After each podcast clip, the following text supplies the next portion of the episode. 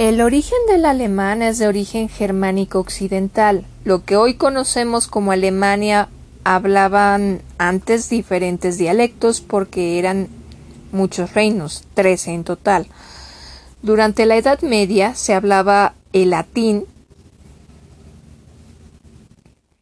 era el idioma oficial en el siglo XV de todos los textos, pero la gente del pueblo comenzaron a usar cada vez menos el latín y más los dialectos germanoides en cada zona. Dialectos como el bávaro, francino, renano, alemanisch, etc.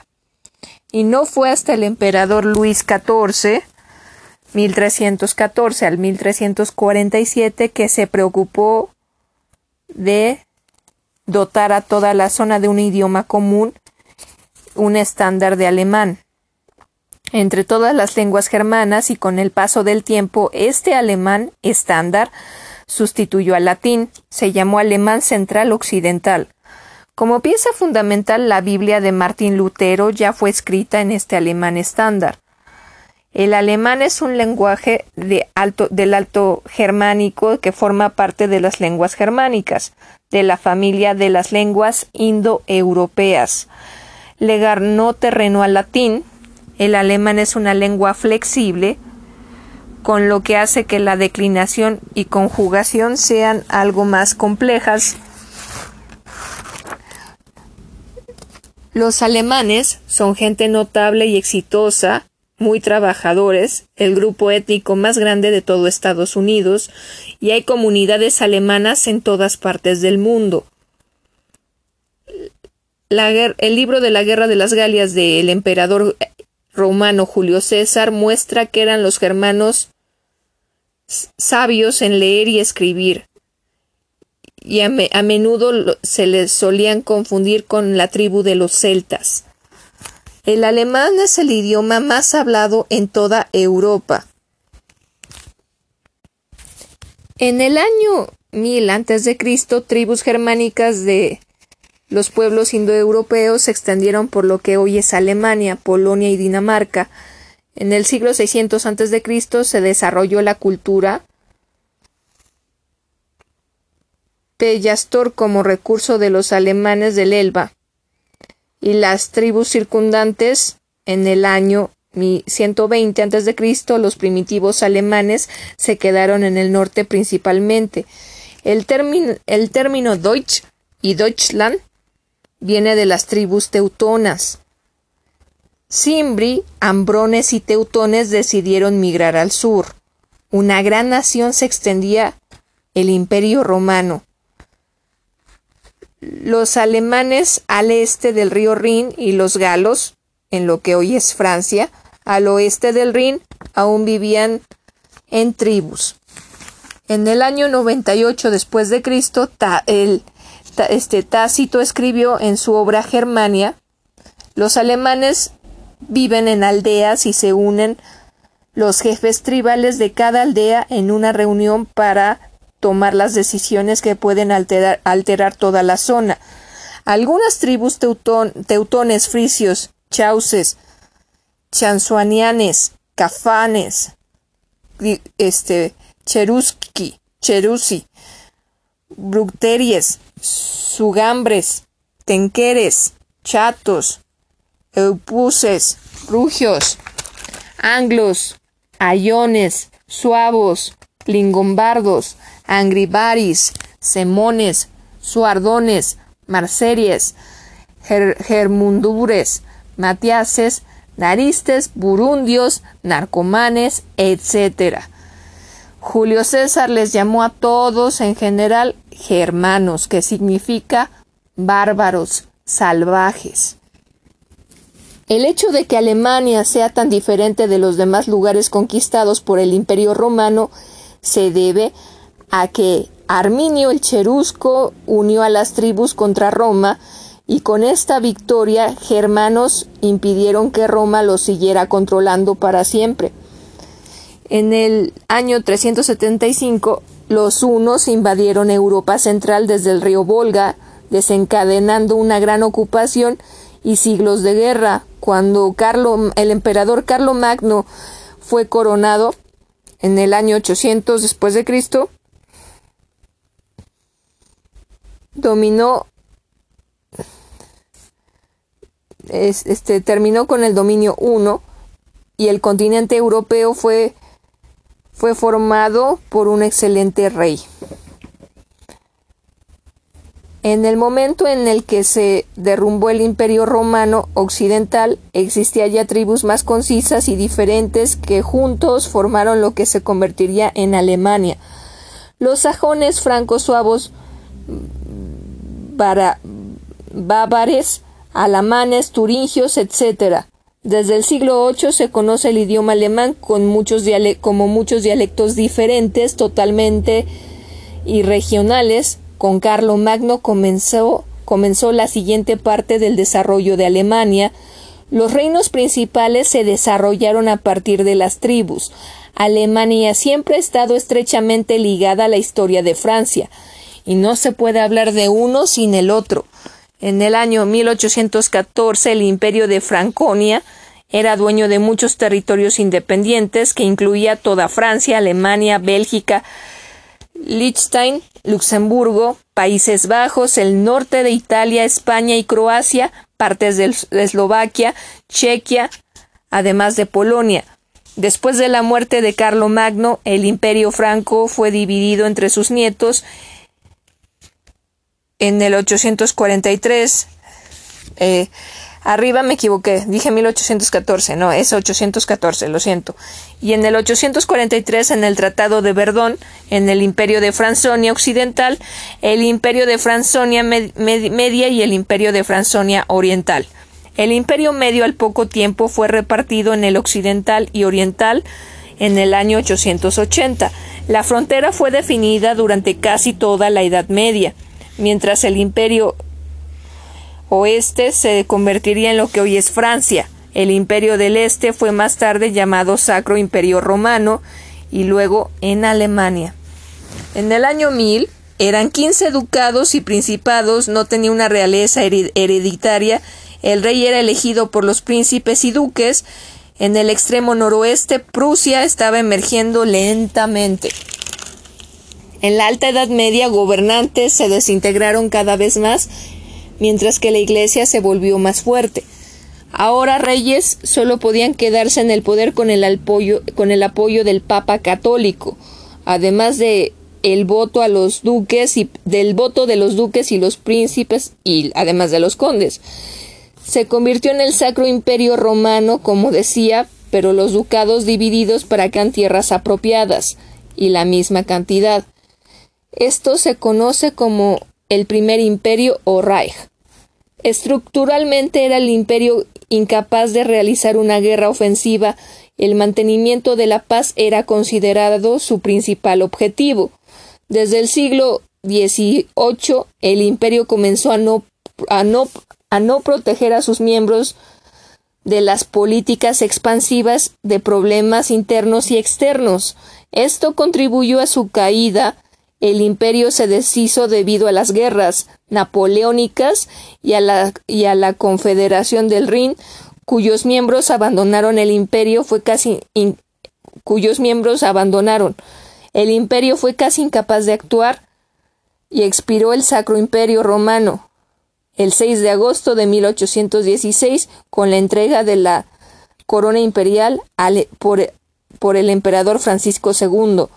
En 1648 eran 300 áreas que le rendían tributo al emperador y al mismo tiempo se protegían mutuamente de él. Después de la Guerra de los Treinta años se introdujo el absolutismo, ducados, marquesados, principados y reinos. En 1640 comenzó obispados. Digo, perdón, comenzó el ascenso de Brandenburgo-Prusia bajo el duque electo Friedrich Wilhelm y su sucesor Federico III. Friedrich I se coronó a sí mismo como rey de Prusia o Kaiser. Esto fue posible porque Prusia era parte del Sacro Imperio Romano, 1772 a 1793. En la gran cara del norte Suecia perdió mucho territorio y significó gran ganancia territorial para Prusia y Austria. La ilustración la ilustración, perdón, la ilustración encontró su camino en Prusia, bajo Federico el Grande, quien gobernó bajo los principios de, de despotismo ilustrado 1789, mientras que Francia ya era una nación. Alemania solo eran 300 estados dispersos o fincas imperiales. En 1806 a 1813 existía una alianza confederada de 16 estados formada por los antes 13 reinos, al principio a la que luego se unieron otras, tres, otras 23 fincas imperiales que al hacerlo abandonaron el Sacro Imperio Romano Germánico. Esta confederación estaba bajo el control del emperador francés Napoleón I. Después de luchar contra las tropas de Napoleón, Prusia perdió todos sus territorios al oeste del, del río Elba y todas las ganancias territoriales que obtuvo de Polonia se redujo casi a la mitad. El gobierno represivo de Napoleón provocó una creciente insatisfacción. Finalmente convocó a levantamientos y a una guerra en Europa contra la dominación francesa que culminó en la Batalla de las Naciones cerca de Leipzig en, en octubre de 1813. Al final del año toda Europa estaba liberada. 1815 se fundó la Confederación Alemana. Al momento de su fundación, estaba formada por 41 Estados miembros. Todavía no era federal, solo una alianza con derechos y obligaciones entre los Estados. Terminó después de la Guerra de Alemania en 1866. En 1834 se formó la Unión Aduanera Alemana y se posicionaron económicamente. Esto fue un borrador de lo que luego se convertiría en la Unión Europea. Existió como unión aduanera hasta 1919. Después de 1870 fue la tercer potencia más ilustrada del mundo, solo bajo Gran Bretaña y Estados Unidos. Después del colapso de la Confederación Alemana se formó la Unión Aduanal, digo, la, la Unión, este, ay,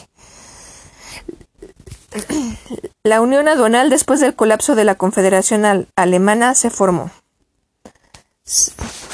En, mil, en 1866, la Confederación Alemana del Norte bajo el liderazgo de Prusia. Inicialmente propuesta como alianza militar, esta unión se convirtió en el primer Estado federal con la Constitución de 1867. Todas las antiguas zonas imperiales norteñas se unieron a la Confederación. Después de que Francia invadió Alemania en 1870 para evitar un mayor fortalecimiento francés, las tropas alemanas llevaron la guerra a Francia por primera por primera vez en la historia los alemanes trabajaron en armonía, en equipo, y las naciones alemanas del sur también se unieron a la Confederación. La Constitución entró en vigor en todo, en todo su esplendor el primero de enero de mil 871 y la federación se convirtió en el imperio alemán conocido como Segundo Imperio o Reich. Era el doble de grande que la República Alemana en ese momento. Al final de la Primera Guerra Mundial, el Kaiser Wilhelm abdicó. El Kaiser Wilhelm II abdicó, despejando el camino para el establecimiento de la Primera República Alemana, la, República de Weimar fundada en la, en la ciudad de, del, del mismo nombre, pero el imperio alemán existió. Perdón, tuve fallas técnicas. Esta ciudad había sido favorita de, de cuando era imperio. Esta república existió desde 1919 hasta 1933. 1933 a 1945, Tercer Imperio o Reich, el nacionalsocialismo. Al final de la Segunda Guerra ya no existía Estado alemán, eran solo zonas de ocupación de diferentes países y se redujo su extensión a más de la mitad. El 23 de mayo de 1949 se fundó la República Federal de Alemania en el territorio de las tres zonas de ocupación occidentales. El 7 de octubre de 1949 se fundó la República Democrática Alemana en el territorio de la zona de ocupación soviética. Existían entonces dos estados alemanes y, un y, existían muros, campos de tiro, era la Guerra Fría. El 9 de noviembre de 1989 cayó el muro de Berlín y comenzó el camino a la unificación. El 3 de octubre de 1990 ambos estados se unieron para formar la República Federal Alemana que existe hoy. Los alemanes tienen fama de fríos y malos en muchas películas. ¿Por qué? Por su historia, de su idioma, Sí, es verdad, suena duro y agresivo, además de, la, de que tiene muchas palabras demasiado largas. La pronunciación del alemán, así como la ortografía, es bastante sencilla y se aprende fácilmente.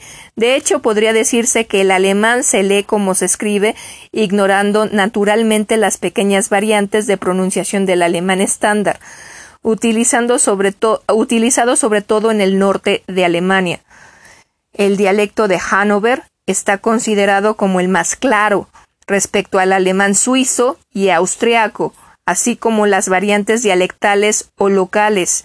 En cuanto a la transcripción fonética, los diccionarios adoptan el alfabeto fonético internacional, un sistema de fácil aprendizaje que permite describir y atribuir un símbolo, un símbolo unívoco a cada fonema de las lenguas europeas. Al ser la pronunciación correcta uno de los elementos clave de la comunicación eficaz, el aprendizaje del alfabeto fonético internacional nos permitirá emprender con éxito el camino para el conocimiento de cualquier lengua. El alfabeto alemán se compone de 26 letras, una menos que el español, pues carece de la letra ñ, cuya pronunciación difiere en varios casos de la nuestra. Vocales. La lengua alemana posee cinco vocales A, E, I, O, U, más las umlauten de las vocales que salen de las vocales A, O, U. estas vocales variantes umlauten eh, este, tienen dos puntos arriba. Ahorita para no hacernos bolas diré lo más esencial. La A con los dos puntos arriba umlauten puede sonar como una E abierta en ocasiones o como una A como muy corta o como dura. La O y la U, umlauten con los puntos arriba, pueden sonar como una OE y una I respectivamente. La primera corresponde al francés EU, como en la palabra, en la palabra floer. La otra se obtiene pronunciando una U y, tratando de modificar el sonido hacia la letra I, como la pronunciación de la letra U en francés. La diéresis sobre las vocales, pues, pues comporta una modificación sustancial de la pronunciación respecto a las vocales puras de partida. Al escribirlas, y dado que el teclado suele carecer de estos símbolos, pueden ser sustituidas por AE o E, UE, si es que se usa un, ordenador de computadora de escritorio. En el celular, pues no creo que tengan problema.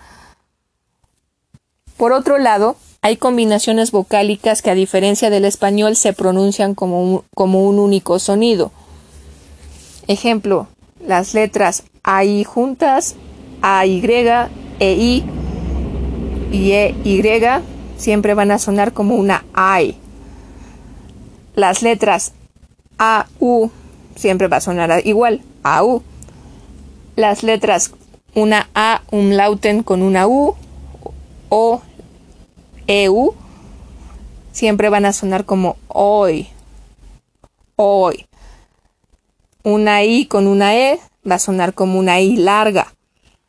La diéresis modifica la vocal anterior, alargándola con frecuencia. El sonido vocálico largo se indica mediante el grafema de duplicación de la vocal. ¿Ok? Como la palabra mer, mer, mer, que significa mar, o la palabra stat, stat, estado. Se alargan la, se alarga las vocales, como pueden ver. Consonantes. Se pronuncian las consonantes tanto solas como en combinación con otras consonantes o en relación con su posición en la palabra, en aquellos casos en que se, sean diferente del español. Ejemplo, la letra B a final de, de palabra y delante de las letras S y T se pronuncia como una P nuestra, ¿de acuerdo? La letra C carece del sonido dental español, pero sí posee el velar. Entonces, es decir, el, el del labio, ¿no? Entonces, así suena delante de E, I y la A umlauten, la, la A con los dos puntitos. Si está delante de estas letras, va a pronunciarse como una TS. Ejemplo, la palabra se escribe con las dos con C, Cícero, pero se va a pronunciar Cícero, Cícero. Y delante de la A o U se va a pronunciar la C como una K. Ejemplo, la palabra café. La CH, che, se pronuncia de varias maneras. Eh, son como un sonido aspirado gutural tras la A o U o A U palatal y suave cuando va precedida de las letras E, I y las letras umlauten, además de la E, U y la A umlauten con una U y la letra E, I, así como en las desinencias, seguido por la letra S, se convierte en KS.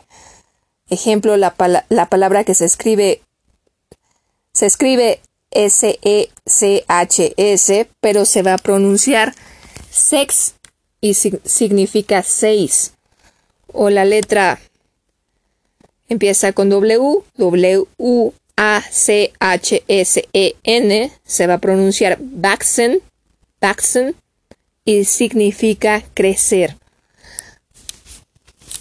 Al principio de una palabra de origen griego, la cha y la cho se pronuncian como caicó. Ejemplo, se escribe chaos, pero vas a pronunciarlo como caos. Y la, la palabra chor se pronuncia cor, significa coro.